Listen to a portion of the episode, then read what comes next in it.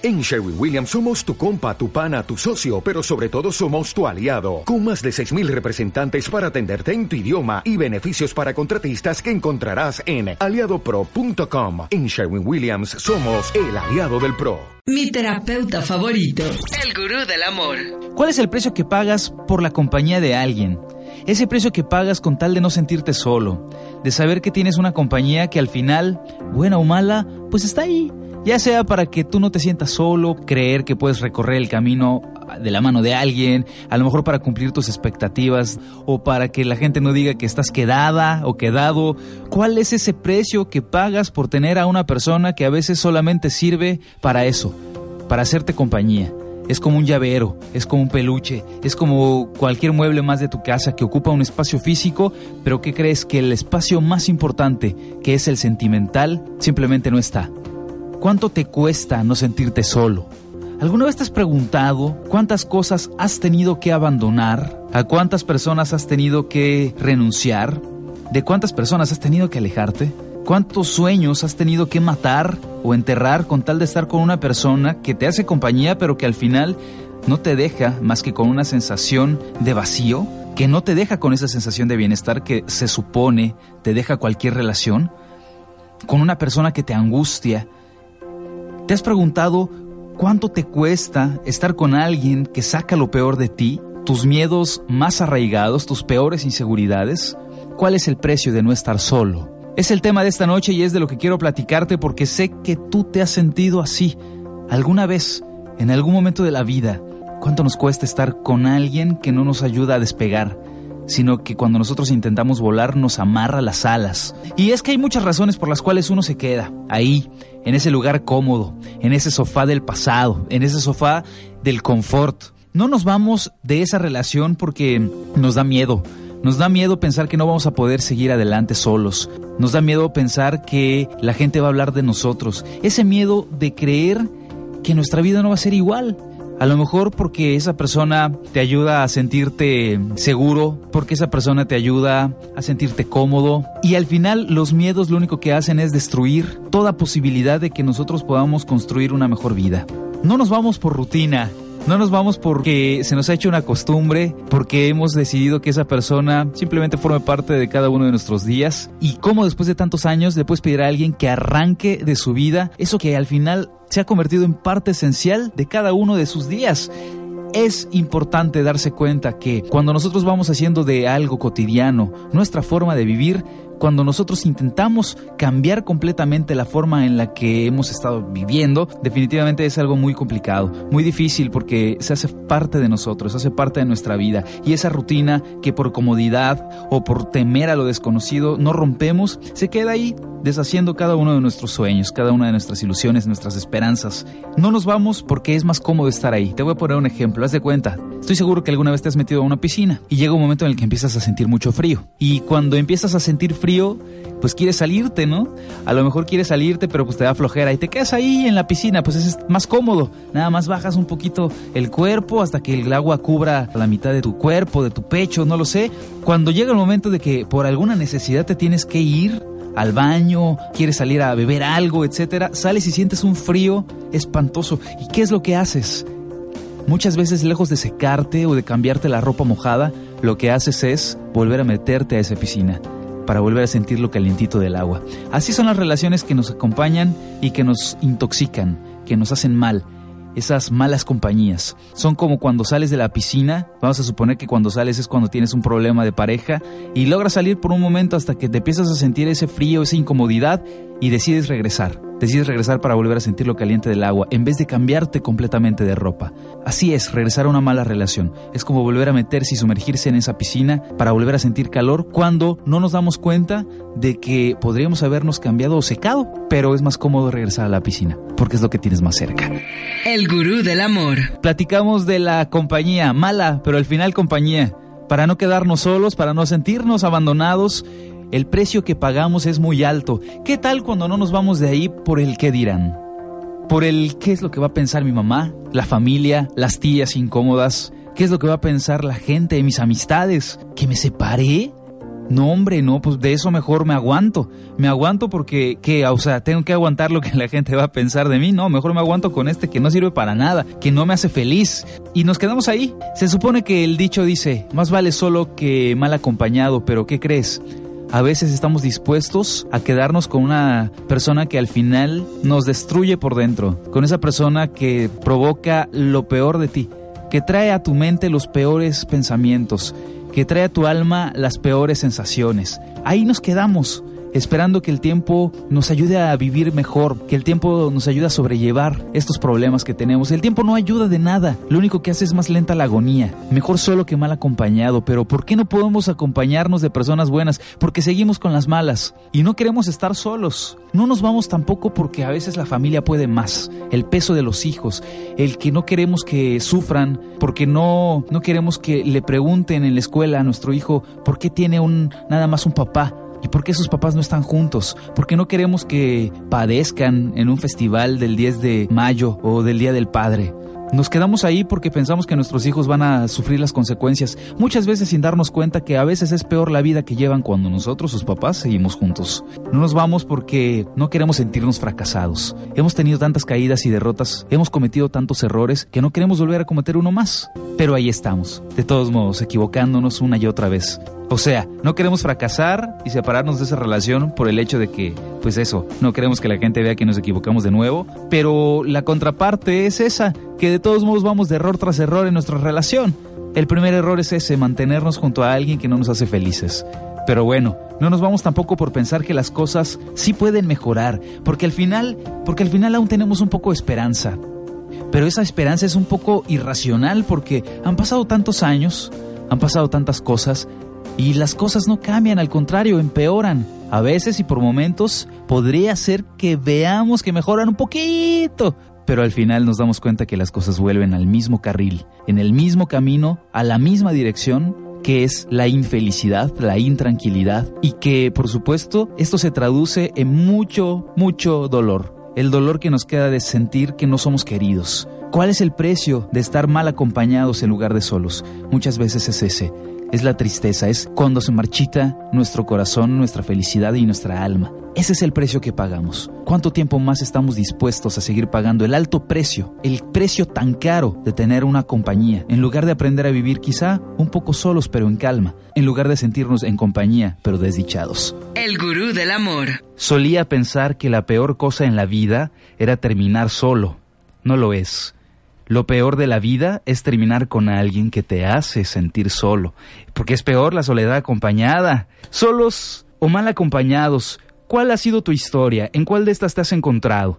¿Por qué si sabemos que estamos en una compañía, en una compañía destructiva, por qué si nos sentimos con una persona desdichados, desamparados, poco apoyados, incluso humillados? ¿Por qué si sentimos que esa persona nos lacera el autoestima, la confianza en nosotros mismos, ya no podemos tomar decisiones sin tener que consultarle? Nos vestimos para darle gusto a esa persona, no hacemos cosas, no salimos a lugares, no conocemos gente, dejamos de hablar con amigos, dejamos de visitar a la familia, dejamos de frecuentar los lugares que nos resultan maravillosos y desestresantes. ¿Por qué a pesar de hacer todas estas cosas, por qué si abandonamos lo que somos en esencia, no dejamos de hacerlo? ¿por qué no nos alejamos de alguien que nos lastima tanto? Mucha gente va a decir que porque no tenemos el autoestima alta o etcétera. Hay algo que quizá deberíamos de considerar también y que es muy cierto. Hay personas a las que les funciona dejar toda su vida a un lado y evocarse al 100% a su pareja. No tiene nada de malo. Cada quien decide cómo vivir sus relaciones de pareja, cada quien decide cómo vivir su soltería, su divorcio, su noviazgo, su duelo. Cada quien decide vivir como quiera y es libre de hacerlo. Nosotros no somos nadie para juzgarlos. Aún siendo padres, nuestros hijos se van a equivocar. Aún siendo pareja de alguien, esa pareja tiene independencia. Esa persona es, una persona individual, es externa a nosotros. Claro, comparte una vida, pero cada quien decide vivirla de una forma peculiar. Y se vale, se vale alejarse, se vale dejar todo, se vale no frecuentar gente, se vale. Lo que es digno de preguntarse es si funciona, es funcional o no. A lo mejor a ellos sí, son felices. No importa no tener amigos con tal de estar empiernados. Está bien, hombre, no pasa nada. Pero cuestiónate, ¿te está funcionando? O sea, ¿qué pasa cuando te peleas con tu pareja? Cuando hay un malentendido, una discusión, cuando te deja de hablar, cuando te aplica la ley del hielo, ¿a quién recurres? ¿Tienes amigos con quien puedes platicar de ello? tu familia todavía te acepta, o de repente ya estás en esta etapa en donde todos ya ni siquiera quieren darte un consejo porque sabes, porque saben que terminas de todos modos regresando a su lado. Porque el enojo se te pasa y ellos ya odian a tu pareja, ya no soportan verle, pero tú estás ya como si nada. Ya se encuentra usted que me está escuchando en este momento de su relación, en este momento de su vida. Aquí es la etapa más peligrosa porque empezamos ahora sí literal a quedarnos solos porque ya no contamos con gente, ni con familia, ni con amigos, ni con conocidos, ni con consejeros, a veces hasta con el terapeuta dejas de ir. Y peor aún, tampoco cuentas ya con tu pareja porque están enojados. ¿Te ha pasado? Busquemos juntos nuevas formas de afrontar tus problemas. Yudial Ramos, terapeuta de parejas y familias. Agenda una cita en elgurudelamor.com. Mejor solo que mal acompañado. A lo mejor tú eres una de esas personas que se encuentra en compañía de alguien que nada más te intoxica, te llena de miedos, inseguridades, te baja la autoestima, te llena de desconfianza y te hace creer que el amor ya no existe, que no hay personas buenas que se quieran comprometer, que los hombres todos son iguales, que las mujeres son bien interesadas todas esas ideas vienen de haber pasado mucho tiempo, más del necesario, más del necesario para aprender la lección con una persona que te estuvo afectando demasiado en la estima propia. Así que de este tema continuaremos hablando porque es hora de darle la bienvenida a nuestra invitada, Eli, querida, preciosa y adorada. Qué gusto recibirte nuevamente en el estudio. Hola, querido Yudiel y queridos gurufans. Yo los extrañé a todos siempre, siempre, siempre. Bien lo dijo Julio ayer, este huequito que nos quedaba a todos a esta hora de la noche, ¿a poco no, Julio? A todos. Salías de trabajar y, ay, ¿qué hago ahora? ¿Qué oigo? ¿Qué? De verdad, Yudo, te extrañé. Ya sé, pero se quedaron en muy buenas manos. Ah, por supuesto. y no porque Julio esté aquí, desde luego. Él y Álvarez hoy hablamos mejor solo que mal acompañado. Ay, qué duro. Y la segunda parte se llama Me Voy. Híjole, y es que ¿por qué me voy? Mira, ya estuvimos hablando de que el precio que se paga estando con alguien, pagas un precio doble todavía si decides quedarte y no estás correspondida. De por qué no nos vamos, por confort, por rutina, por conveniencia, por, conveniencia. por eh, alianzas familiares, también sabes. Sí, por la famosa estabilidad en la vida. No puedes ir saltando, hija, ya tienes un esposo, ya tienes un hijo, ¿qué estabilidad vas a tener en tu vida? Es, el es el precio que tiene que pagar. Así es. Entonces, bueno, por una u otra cosa ya escuchamos, sea cual sea el motivo, también llega un momento en que uno se tiene que armar de valor. ¿Te acuerdas de aquel programa que hicimos que se llamaba O lo aceptas o te vas, pero deja de quejarte? Por ahí va, ¿no? El tema más o menos. ¿Lo aceptas? Lo aceptas o lo dejas o, dejas de, quejarte. Y no hablamos solamente de pareja, hablábamos de muchísimas situaciones de la vida. Sí, de un trabajo que no te gusta. Que el jefe, que el trabajo, de que la, escuela, que, no te gusta. Sí, de todo. Porque siempre este programa, a mí lo que siempre me gustó es que no solo, no solo es de pareja, porque también dicen que tiene mucho que ver que cómo te relacionas en la pareja. No son esferas que no puedes deslindar de tu vida, son ámbitos que se, eh, se contraponen unos con otros o, o estás bien en el amor, estás bien en el trabajo, como que a veces no es verdad, como que a veces estás peleado con la pareja, se refleja en el trabajo, se refleja en todo. Eso es un hecho. La esfera de la pareja siempre es, uff, es una esfera muy delicada porque Te gana, se fractura un poco y no estás como dices, ni bien en la escuela, ni bien en el trabajo, ni bien con los amigos, ni bien con la familia, ni bien contigo mismo, ni bien con la vecina, ni bien con la de la tienda, con nadie estás bien. Ni con el del coche de al lado que ni culpa tiene y le estás pitorrototeando, ¿no? Entonces, la esfera de pareja. Para aquellos que dicen que no es importante, sí es importante. Por supuesto que sí, cuando la tienes, cuando no, pues también porque dices que no tengo pareja. Bueno, y cuando no, no estás, no estás ansioso, estás tranquilo, estás bien, porque no hay, no hay que extrañar, ¿no? Porque estás viviendo una etapa diferente. Hoy, a todos aquellos gurufans que nos escuchan, que están ahora sí que a punto, así al pasito de decir si me voy o me quedo, si le doy otro chance, Yudiel, Es que ya le di como 50. Es, que, ya me dijo que sí va a cambiar. Yo sé que yo puedo hacer que cambie. Mi amor lo va a cambiar. Es que no es así, yo lo provoco es que llegó cansado del trabajo. Es que sabes qué pasa, que yo mal acostumbré, porque mi carácter es muy fuerte. Pero no está enojado, porque mi papá también era así con mi mamá. Así, es mal de, de mala cara, pero no hombre, pues en el fondo es buena onda me da la quincena de los niños.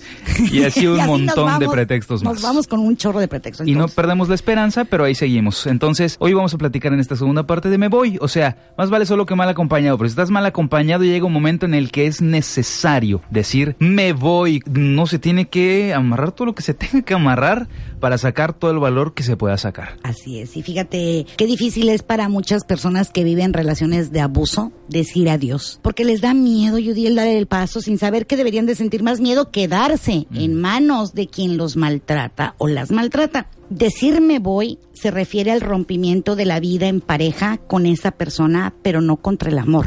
Decir me voy es un acto válido de reconocimiento del gran dolor y sufrimiento en la relación de pareja y el límite de una autoestima personal. Decir me voy es la valentía que te lleva a actuar y a realizar un acto de supervivencia personal. Me voy no porque ya no te ame, pues aunque tu amor es el motor de mi vida, también se ha convertido en el de mi propia destrucción. Ouch.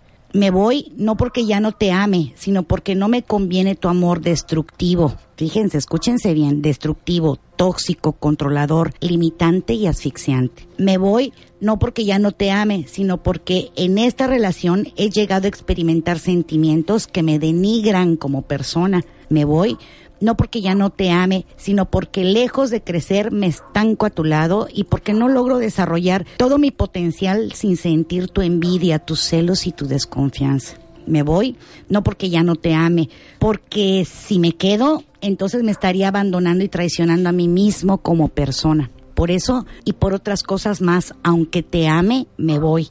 Y hemos dicho muchas veces, Judiel, que no necesitas dejar de amar a la persona para irte porque si vas a esperar a dejar de amarlo, nunca te vas a ir.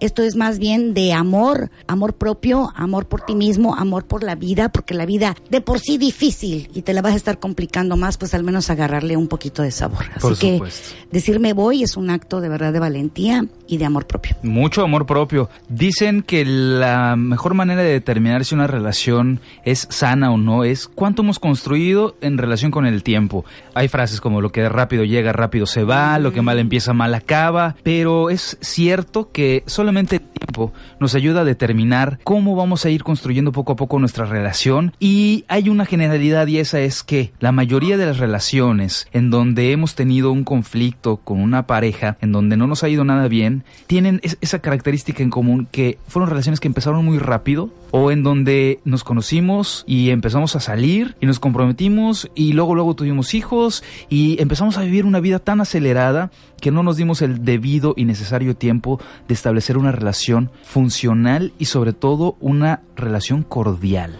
Lo que pasa es que nos emociona mucho saber que yo le gusto, que yo te gusto y me gustas. Y esas cercanías, esas endorfinas, esa oxitocina que se empieza a liberar, Judiel, híjole, es lo que nos ciega. Son las mariposas en el estómago, es la emoción que se siente, ese te voy a ver, me va a hablar. Y eso es lo que nosotros se dice muchas veces que no estamos tanto enamorados de la persona como del amor. Y cuando te estás yendo, te voy a dejar ir, no estoy extrañándote a ti realmente como lo que yo era cuando estaba contigo. Me estoy extrañando a mí cuando yo sonreía, cuando me hacía sentir estas mariposas en el estómago. Me extraño a mí misma cuando yo estaba contigo, no tanto a ti, sino lo que tú me hacías sentir, pero porque yo lo quería sentir. Eso es lo difícil. Hay muchas personas que les cuesta trabajo poder tomar planes de decir, voy a hacer esto con mi vida, voy a viajar a tal lugar, voy a poner tal negocio. Es hasta que se sienten motivadas de estar con alguien, porque hay personas que funcionan más acompañadas que solas, Por supuesto. que dicen, ya me siento con la suficiente fuerza e inspiración de poder tomar una decisión de mi plan de vida, hacia dónde voy, hacia dónde me dirijo, con quién voy y qué cosas voy a hacer. Y estando en pareja es mucho más sencillo para ellas poder tomar estas decisiones. Luego entonces, ¿qué pasa? Que cuando se va la pareja, se va, esa, se va ese motor, esa fuerza, esa motivación que les ayudaba a seguir adelante. Y se va el dinero. Y sí, pues muchas veces. pues por eso luego no lo dejan ir a uno porque pues, oye, por esa estabilidad económica. Pero es un hecho, es un hecho que uno debe de saber que la motivación cuando viene de afuera es muy peligrosa, porque entonces cuando esa motivación externa se acabe o se vaya, te quedas en las mismas, te quedas en el hueco. En cambio, cuando la motivación viene desde adentro, desde lo que uno es y uno quiere, siempre va a estar ahí. Claro, las motivaciones van a ir cambiando con el tiempo cuando uno va creciendo, cuando uno va cambiando de, en la etapa de su ciclo vital como ser humano, uno va queriendo cosas distintas, pero en esencia somos los mismos. Es que el amor no se cuestiona, yo siempre lo he dicho, Judiel, cuando ya te lo cuestionas es que ya algo está pasando. Claro. Cuando tu plática es más del 90% hacia, es que fíjate que anoche, es que él, es, ya es alrededor de él, y no hablas de otra cosa más que de él, y estás en la, en la plática, la chorcha, las viejas clásicas, nosotros ¿no? Que estamos en el cafecito y no escuchamos más que solo es de él y de él y de él y de él. Ya está pasando algo difícil, ahí está pasando algo raro. Oye, el ver. amor no se duda. El amor no se duda, se siente. Eso es un el hecho. amor eso no es y no hay más. Fíjate, es, es importante, mucha gente me dice, es que yo lo amo, gurú, yo Claro. la amo de verdad. Claro. Y yo les digo, a ver, hijo, cuéntame, ¿qué, ¿qué onda? ¿Cómo le haces? ¿Qué sientes? ¿Qué pasa? Es que siento que, que no puedo respirar, es que las mariposas a veces me dejan tumbado, es que yo no consigo mis días sin despertar y pensar en ella y le digo, ojo. Una cosa, y te motivan y haces tu vida y esperando que al terminar tu trabajo le puedes echar una llamadita. No, mientras estoy en mi trabajo es tanto el amor que le tengo que le estoy escribiendo. Le digo, a lo mejor no es que sea un amor como tú estás creyendo, a lo mejor se está volviendo una dependencia. A lo mejor te estás clavando tanto en su vida que te estás olvidando de la tuya. Entonces, eh, también hay que cuidarse de ello. Cuando ya empiezas al... Como el asma, ¿no? Ese asma ¿Te emocional. acuerdas del asma Sí. emocional que decíamos del no me ha llamado, no ha venido, ¿dónde está? Eso ya no es amor, es apego ansioso, terrible, terrible. Y no del que a veces quisiéramos, ¿no? Si nos pone ansiosos no es amor, si nos pone inquietos no es amor. Si nos deja intranquilos, No es amor, si nos deja con una sensación de vacío, no es amor. si simplemente te hace estar peor que como estabas antes de esa persona, Mm, No es amor. ¿Qué más quieres escuchar? Así es, o sea, es difícil aceptarlo, muy difícil, duele, duele hasta las entrañas. Por ahí hablan del síndrome del corazón roto. Es un vacío espantoso, un dolor en el pecho, es casi casi como un infarto, duele muchísimo, pero te recobras, o sea, después tienes necesitas muchísima ayuda de los de alrededor y si es necesario terapia. A muchos les les viene bien, ¿verdad?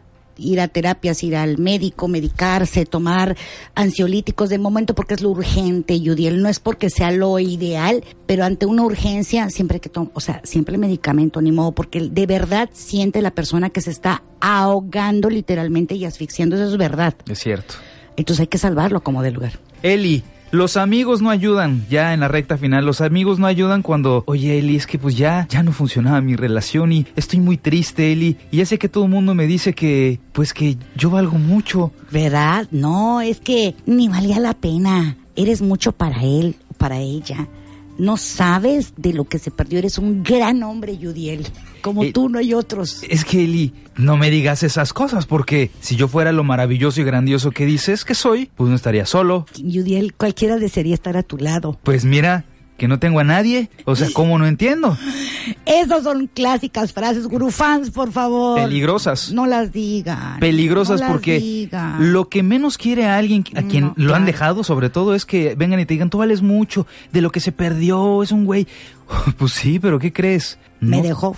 o sea te dejó entonces uno debe de entender que debe de ponerle atención a ciertos comentarios y a otros no tanto porque nos lastiman la mejor intención eso que ni que nuestros amigos y nuestra familia y seres es. queridos tienen la mejor intención de que tú no te sientas mal pero al final no terminan ayudándote porque te provocan un- Conflicto. un conflicto interno porque dicen, oye, si soy tan maravilloso, ¿por qué no tengo soy a tan bueno. ¿Por qué no se quedó conmigo? Claro, porque se fue. Entonces, son frases muy escuchadas y con buena intención por parte de familiares, como lo dice Judiel, y de amigos, cuando estamos pasando por una separación o ruptura, ya sea matrimonio, noviazgo, y que si nos apoderamos de ellas y nos empezamos a sentir realmente, entre comillas, grandes, únicos, insustituibles, etcétera, harán que en lugar de llevar un duelo sano, nos alimentemos, fíjate, de odio, de ira, de resentimiento, de coraje hacia la otra persona.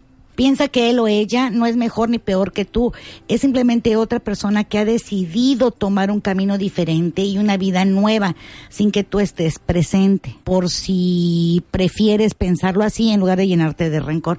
Duele, sí, sí, duele muchísimo, pero a la larga agradecerás no estar acompañado de alguien que ya no quiere seguir contigo, evitando vivir la tortura del desamor, que eso es horrible, Yudiel. Un día hablaremos del desamor, como el maltrato, las mentiras, el abandono, la infidelidad, etcétera. Si no puedes superar esta etapa solas, ¿qué creen? Para eso tenemos ayudo. De veras, para eso están las terapias, Yudiel. Ojo, la terapia ayudó para la persona que está pasando el problema, no para querer hacer hasta lo imposible para que la otra persona regrese. Luego así van a terapia, ¿no? Definitivamente. Ay, vengo a verte, Yudiel, para que me digas cómo le hago para que regrese conmigo.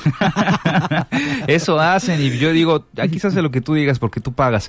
Pero que si me dicen si es lo más recomendable, Pues evidentemente no. no. Evidentemente Ya, no. Recuerda que tu dignidad y tu salud no son negociables. Así que ahí están los pasos, Yudo. Eli, muchísimas gracias. Lo mejor siempre viene al final. Consejos de un terapeuta con Judiel Ramos.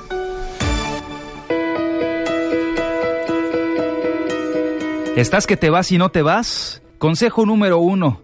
Decirle adiós a esa persona no es decirle adiós a la felicidad, ni mucho menos decirle adiós a tu vida. Tu vida sigue siendo igual de maravillosa, aunque a veces esté bastante oscura, aunque a veces esté bastante nublada. No es el fin de tus días, de todo el resto de tus días, no. Pero sí es el fin de tus días tan malos. Todo depende de ti y de cómo quieras vivirlos. Consejo número dos. Rodéate de gente más positiva, pero no tan empalagosa, no de esos que te dicen tú siempre serás la persona que alguien esté buscando y todo, porque si no llegas esa persona a ti, tú te vas a sentir peor que antes, porque vas a decir, pues no que era yo maravilloso, no que yo valía tanto, entonces, pues o me estás mintiendo, o no valgo tanto como creo, o de plano estoy pa'l perro, o qué onda, porque aún con todo lo maravilloso que dicen que soy, pues no funciona, no llega nadie. Entonces, rodate de gente positiva que te escuche, que te comprenda, pero tampoco los fastidies tanto con el mismo tema. Sácalo el tiempo que lo tengas que sacar, pero no más. Consejo número 3, y el más importante, me parece. Entiende que nadie cambia de un día para otro porque te va a prometer que va a cambiar, que las cosas van a ser distintas, que ya no van a seguir en lo mismo, pero recuerda que la gente no cambia de hoy a mañana. Las palabras cualquiera las dice, de las acciones muy poco los demuestran. Soy Udiel Ramos y esta fue tu mejor terapia. Recuerden que yo los espero en el consultorio, terapia familiar, terapia individual. Soy especialista en terapia de pareja y platico con ustedes para encontrar esos recursos y esas soluciones que quizá ustedes no han podido ver o no han podido emprender de manera individual. Si ustedes no han podido solos, pidan ayuda, siempre es necesaria y recuerda que el amor no se mendiga. El amor se merece. Nos escuchamos. Hasta mañana. Síguenos en Facebook, Twitter, Instagram y YouTube. Busca El Gurú del Amor y descubre la felicidad.